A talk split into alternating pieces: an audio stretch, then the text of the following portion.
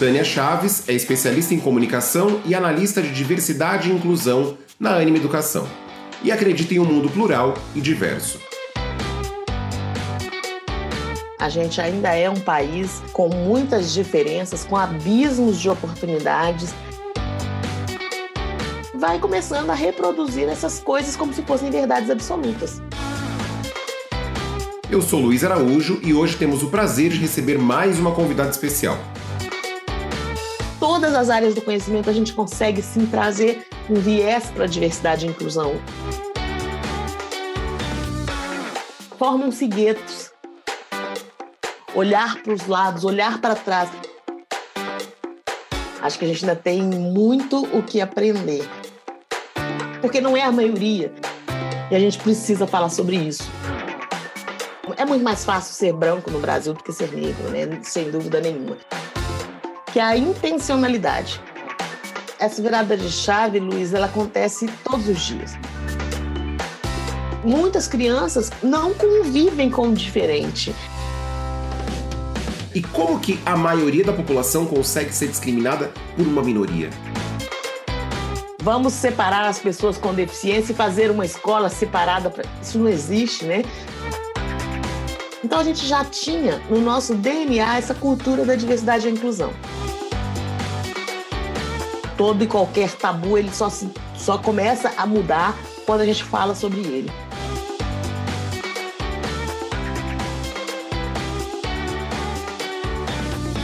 Seja muito bem-vindo, muito bem-vinda a mais um episódio do Pod Pós, o podcast da pós-graduação da São Judas, feito para quem busca informação atual e de qualidade. Tânia, seja muito bem-vinda ao nosso Pod Pós.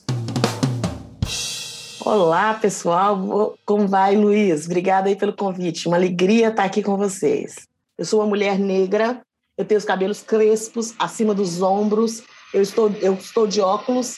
Atrás de mim tem um painel com que é da, do Anima Plurais, que tem uma, duas pessoas negras e tem flores é, atrás dessa pessoa. E o fundo dessa, desse background que está aqui na, atrás de mim é um fundo azul.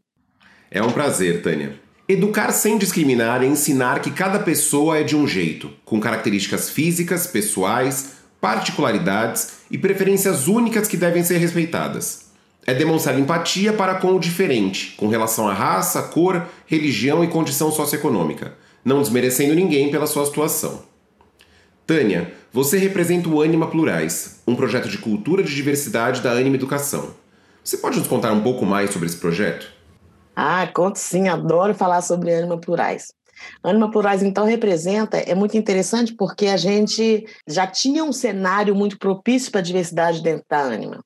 É, nós já, vi, já tínhamos dentro das, das salas de aula os NAPs, que são os núcleos de apoio psicopedagógico, que já preocupavam muito com a inclusão de alunos, sobretudo alunos com deficiência. Nós tínhamos os coletivos que dentro das universidades já pensavam a temática da diversidade, e aí aqui eu posso citar o Pretança, o Enegrecer, Una-se contra a LGBTfobia, que inclusive tem mais de 10 anos e ganhou um prêmio agora recentemente pelo Itaú é, o mosaico, enfim, nós tínhamos uma série de movimentos dentro das universidades, através desses coletivos, já pensando as temáticas relacionadas à diversidade e inclusão. E, para além disso, percebe, a gente vinha percebendo que em todas as pesquisas que fazia-se, tanto com o público interno, e aí eu falo de educadores e educadoras, quanto alunos e alunas, a palavra diversidade, a palavra inclusão, a palavra pluralidade sempre vinham como um traço marcante da companhia. Então, a gente já tinha no nosso DNA essa cultura da diversidade e inclusão. E aí, o que, que aconteceu? O que aconteceu foi que, em 2020, a gente formaliza essa, essa cultura de diversidade e inclusão por meio de Anima Plurais. Então, o Anima Plurais veio para referendar tudo que a gente já imaginava e que e a gente já fazia de maneira intuitiva, de maneira orgânica, e agora a gente faz, tendo um setor que se debruça absolutamente sobre isso. E aí tem sido muito interessante, porque a gente tem menos de um ano, né? Nós estamos comemorando um ano agora em novembro, e a gente já tem entregas muito robustas. E a gente que antes fazia bench com muita, faz ainda até hoje, muito benchmarking com empresas, hoje temos sido muito procurados para empresas querendo fazer benchmarking com a gente já. E é uma coisa que dá uma felicidade imensa para a gente saber que a gente está caminhando né, para sermos referência, porque a gente, o nosso objetivo enquanto instituição de ensino é isso mesmo, é nos tornar referência em diversidade e inclusão. É isso, né, Tânia? E a gente, como instituição de ensino, inclusive, além de ser a referência, a gente ensina as pessoas, né? Então, como não ensinar um assunto que é tão em alta no Brasil e no mundo? E é em alta, Tânia, mas a gente sabe que o Brasil é um país de plurais, né? E isso desde sempre, né? Desde que o Brasil é Brasil, é um país de plurais. Mas durante muito tempo aqui, uma série de grupos não foram respeitados. E isso era muito latente na nossa sociedade, né, Tânia? A gente, te, a gente viveu durante muitos e muitas e muitas décadas um, um momento de discriminação. E você acredita que ainda vivemos esse desrespeito hoje em dia? Sem dúvida nenhuma. A gente ainda é um país com muitas diferenças, com abismos de oportunidades. E aí, sobretudo para a população negra, para a população indígena, a gente vê que ainda é, é, são duas, é, dois povos que são extremamente excluídos dos ambientes, sobretudo nos ambientes de poder. Nós ainda somos um país muito machista. Nós somos o país que mais mata pessoas trans no mundo. Então, assim, a gente ainda tem um caminho gigantesco de coisa. A gente é capacitista, a gente é é, LGBTfóbico, enfim, né, nós temos muitos atravessamentos aí que precisam ser melhorados, gente, nós temos muitos posicionamentos que precisam ser mudados.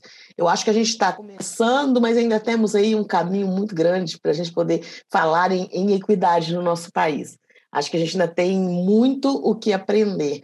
E a gente é um país que fomos um dos últimos a abolir a escravidão, né? Então a gente ainda tem uma raiz racista gigantesca.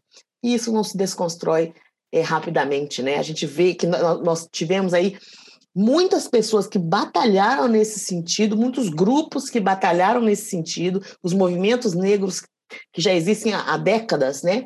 E que estão aí, que pavimentaram esse caminho para que hoje a gente falasse sobre isso também nas empresas, né? Isso não é o resultado de quem está aqui agora. Teve muita gente antes da gente que é, apanhou muita gente antes da gente que foi assassinado, muita gente antes da gente que sofreu muito ainda, literalmente na pele, para que o cenário hoje fosse minimamente mais favorável, pelo menos para a gente falar sobre isso, né? Todo e qualquer tabu ele só se, só começa a mudar quando a gente fala sobre ele. E hoje a gente tem falado sobre esses, esses tabus e eu acho que esse já é um primeiro passo, mas assim, acho que a gente ainda tem uma boa caminhada para fazer, um bom percurso para trilhar para a gente falar em equidade no, no Brasil. Tânia, mas não é estranho a gente pensar no Brasil como um dos, um dos países aí discriminatórios, vamos chamar assim, sendo que eu, eu, eu não tenho esse número, talvez você tenha, mas eu acredito, Tânia, que a gente, aqui no Brasil, a maioria da população é a minoria em muitos lugares do mundo.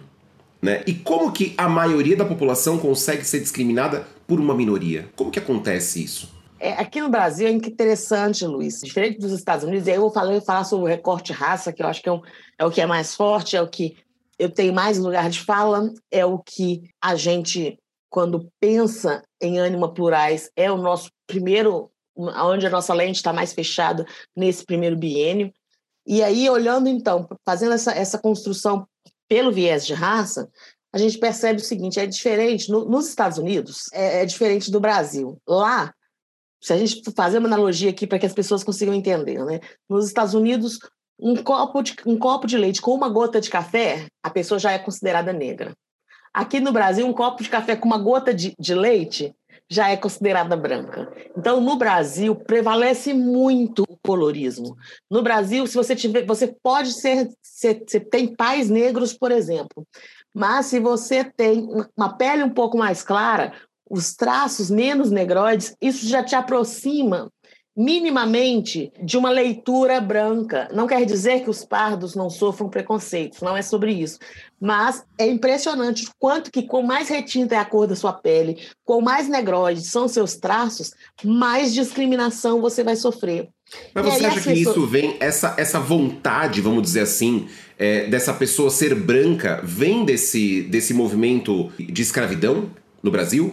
Eu acho que vem do, vem do movimento de colonialização. Né? Nós tivemos aqui no Brasil uma construção social, política, da ciência, que por muito tempo sustentou a ideia de uma, uma classe branca que era uma classe melhor. E aí, do ponto de vista de todos esses, esses, esses lados. Se a gente eh, teve, tivemos construções que falavam que a melhor raça era a raça branca, né? A gente associa essa cor aqui no Brasil a, a, um sucesso, por exemplo, é isso? Sem dúvida nenhuma, sem dúvida nenhuma. É muito mais fácil ser branco no Brasil do que ser negro, né? Sem dúvida nenhuma. Estranho isso, né? A gente tem uma, um, uma população negra muito. Você tem esse número, Tânia, para passar para a gente? Nós somos quase 56% da população formada por pretos e pardos. Então, gente, como assim? Segundo o último critério do IBGE.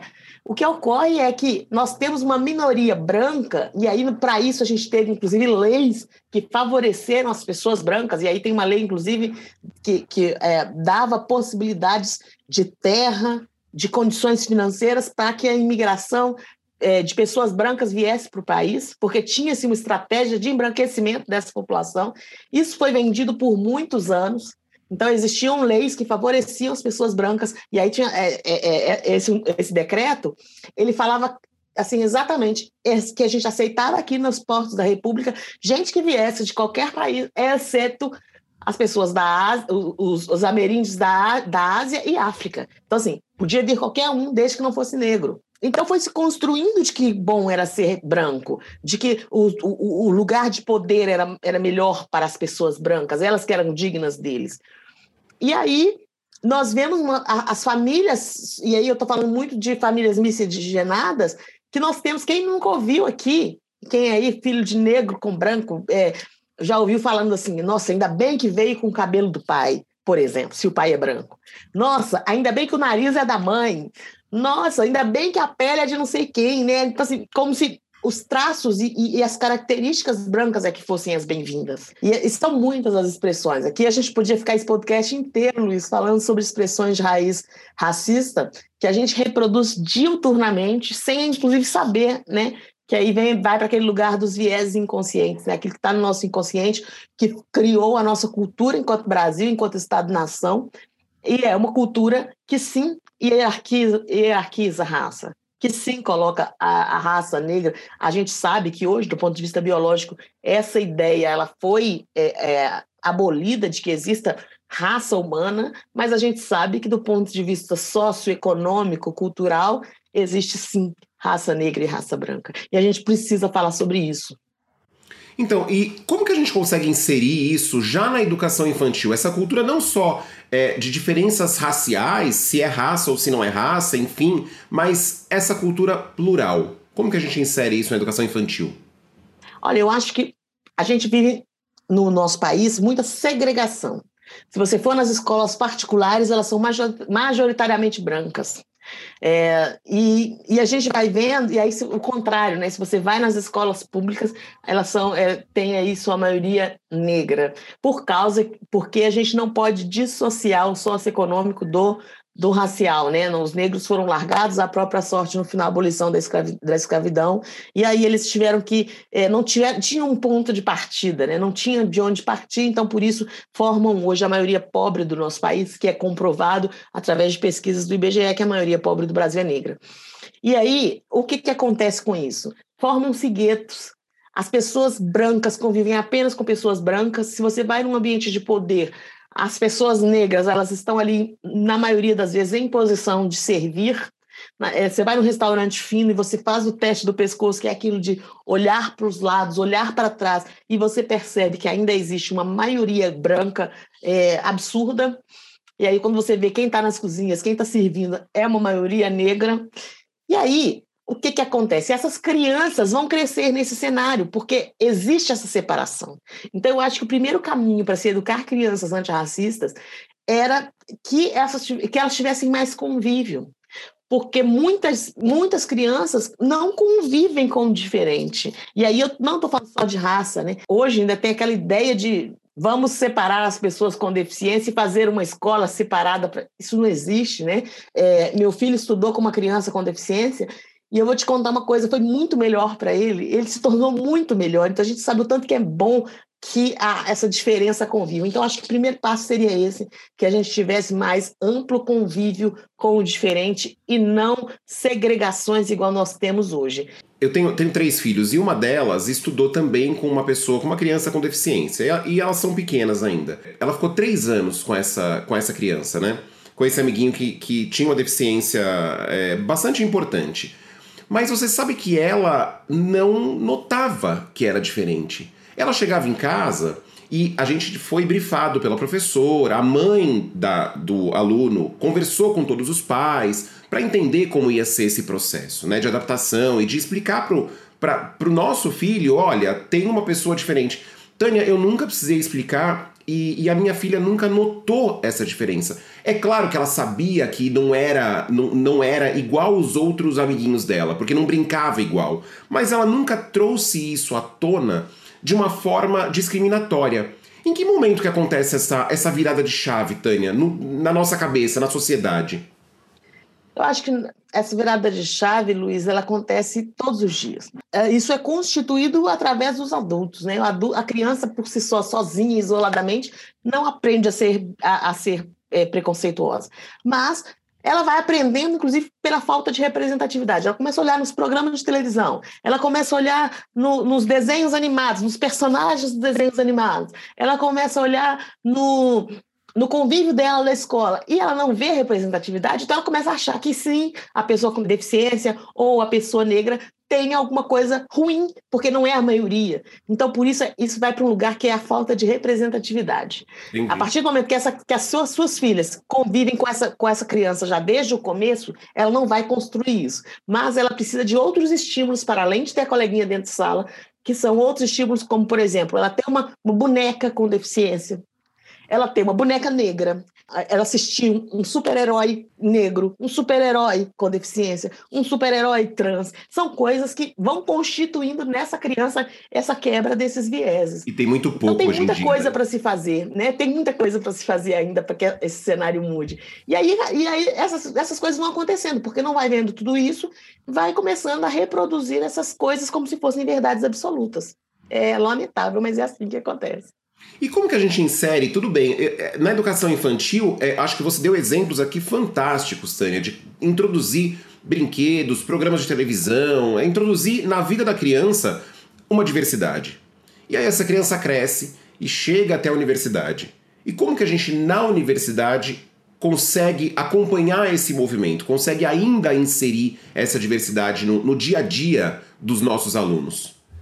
Bom, eu acho que, até, falando um pouquinho até de ânima plurais, né? Eu acho que uma das coisas que a gente tem procurado fazer é fomentar esses coletivos e esses cursos e projetos de extensão. É, justamente para que o, o nosso, os nossos estudantes já se atentem para isso, partindo do pressuposto de que a educação ainda precisa de muitos movimentos para se ajustar, para que a coisa aconteça desde lá a primeira infância.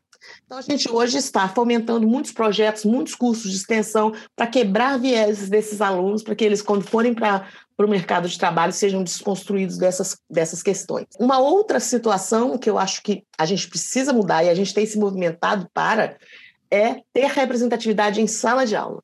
É muito importante que o aluno enxergue professores para além do padrão branco, hétero, cisnormativo.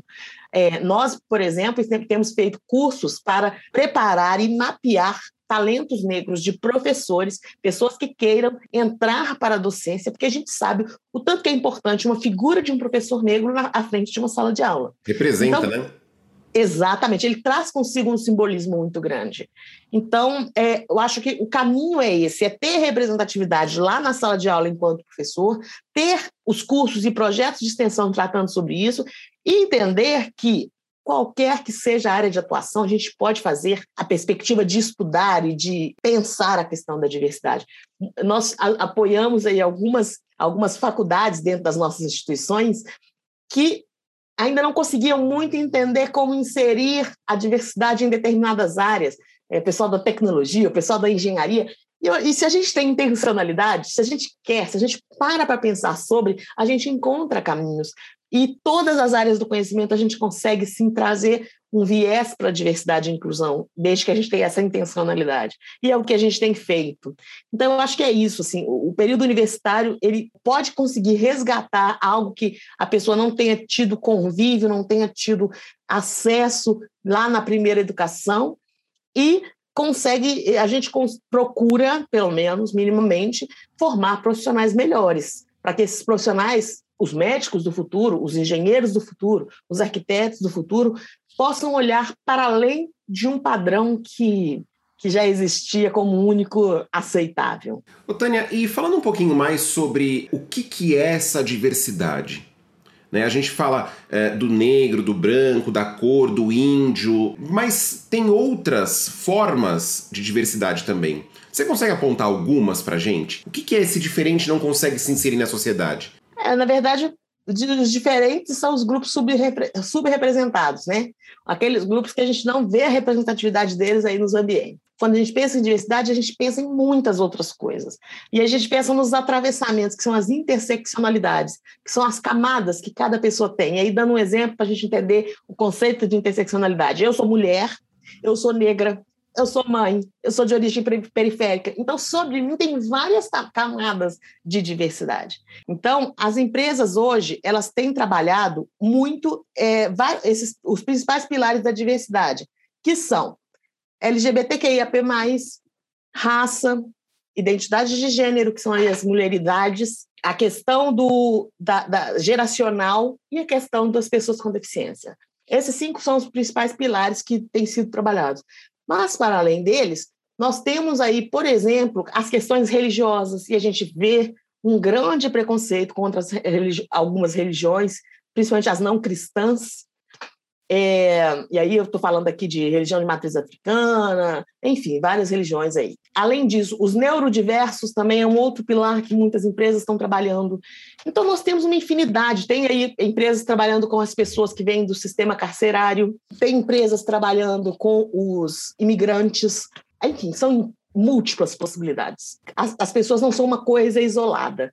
Quando você olha para essa questão da interseccionalidade, você vê inúmeras possibilidades de diversidades, porque não somos muitos, nós somos múltiplos, né? Muito bom, Tânia. E agora me fala uma coisa: o mundo evoluiu, a sociedade evoluiu, mas sabemos ainda que estamos longe das condições ideais, como a gente já citou aqui várias vezes, né? Você enxerga um futuro sem discriminação? Como que você entende essa sociedade do hoje e do amanhã? Olha, eu acho que se a gente não enxergar o um mundo sem sem discriminação, a gente meio que perde o sentido, né? Eu acho que a utopia ela é sempre muito bem-vinda. A gente precisa ter utopia, né? É isso que é isso que dá o brilho em ouro, é isso que faz o coração da gente bater mais forte. E apesar, a gente sabe, olha para esse cenário e sabe que vão ser anos, anos e anos para a gente desconstruir aquele que foi construído desde mil e sei lá, 1600. Que demorou anos então, também para construir, né? Exatamente. Foi feito, foram anos para construir essa cultura, então, se você pensar de 1600 para cá, quantos anos e quantos né, é, séculos que estiveram para se construir o status quo do jeito que ele é hoje. Então, eu acho que vai demandar um bom tempo ainda para que a gente quebre esses viés. Acho que, vixe, eu não, não imagino que eu viva para assistir um país livre de preconceitos. Não acho que meu filho viva para assistir isso, mas a gente precisa acreditar nisso, a gente precisa espera, esperançar né, sobre isso. Então, é, eu tenho sim essa esperança, aquela parafraseando aí, né? I have a dream mesmo, sim.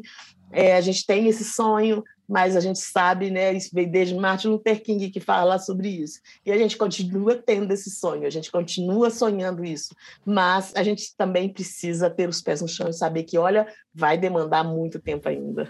Tempo e trabalho, né, Tânia? Tempo, tempo e trabalho. e trabalho. Muito bem pontuado, Luiz.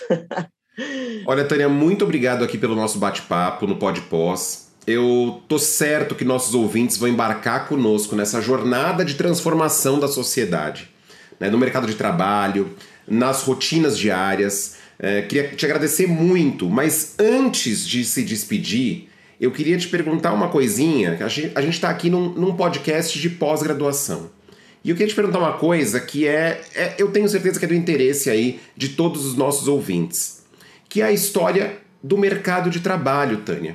Como que você enxerga a discriminação nesse meio? Se você é tratado como diferente? Como que você se insere nesse mercado de trabalho? Acho que a gente não precisa nem de ter uma opinião pessoal, né? É, se a gente olha hoje para o para o mercado de trabalho, se a gente vê as lideranças das companhias, a gente vai perceber o quanto é, nós temos sim uma, uma um as, umas é, instituições, nós, nós temos instituições que são machistas, racistas, homofóbicas, LGBTfóbicas, gordofóbicas e assim sucessivamente.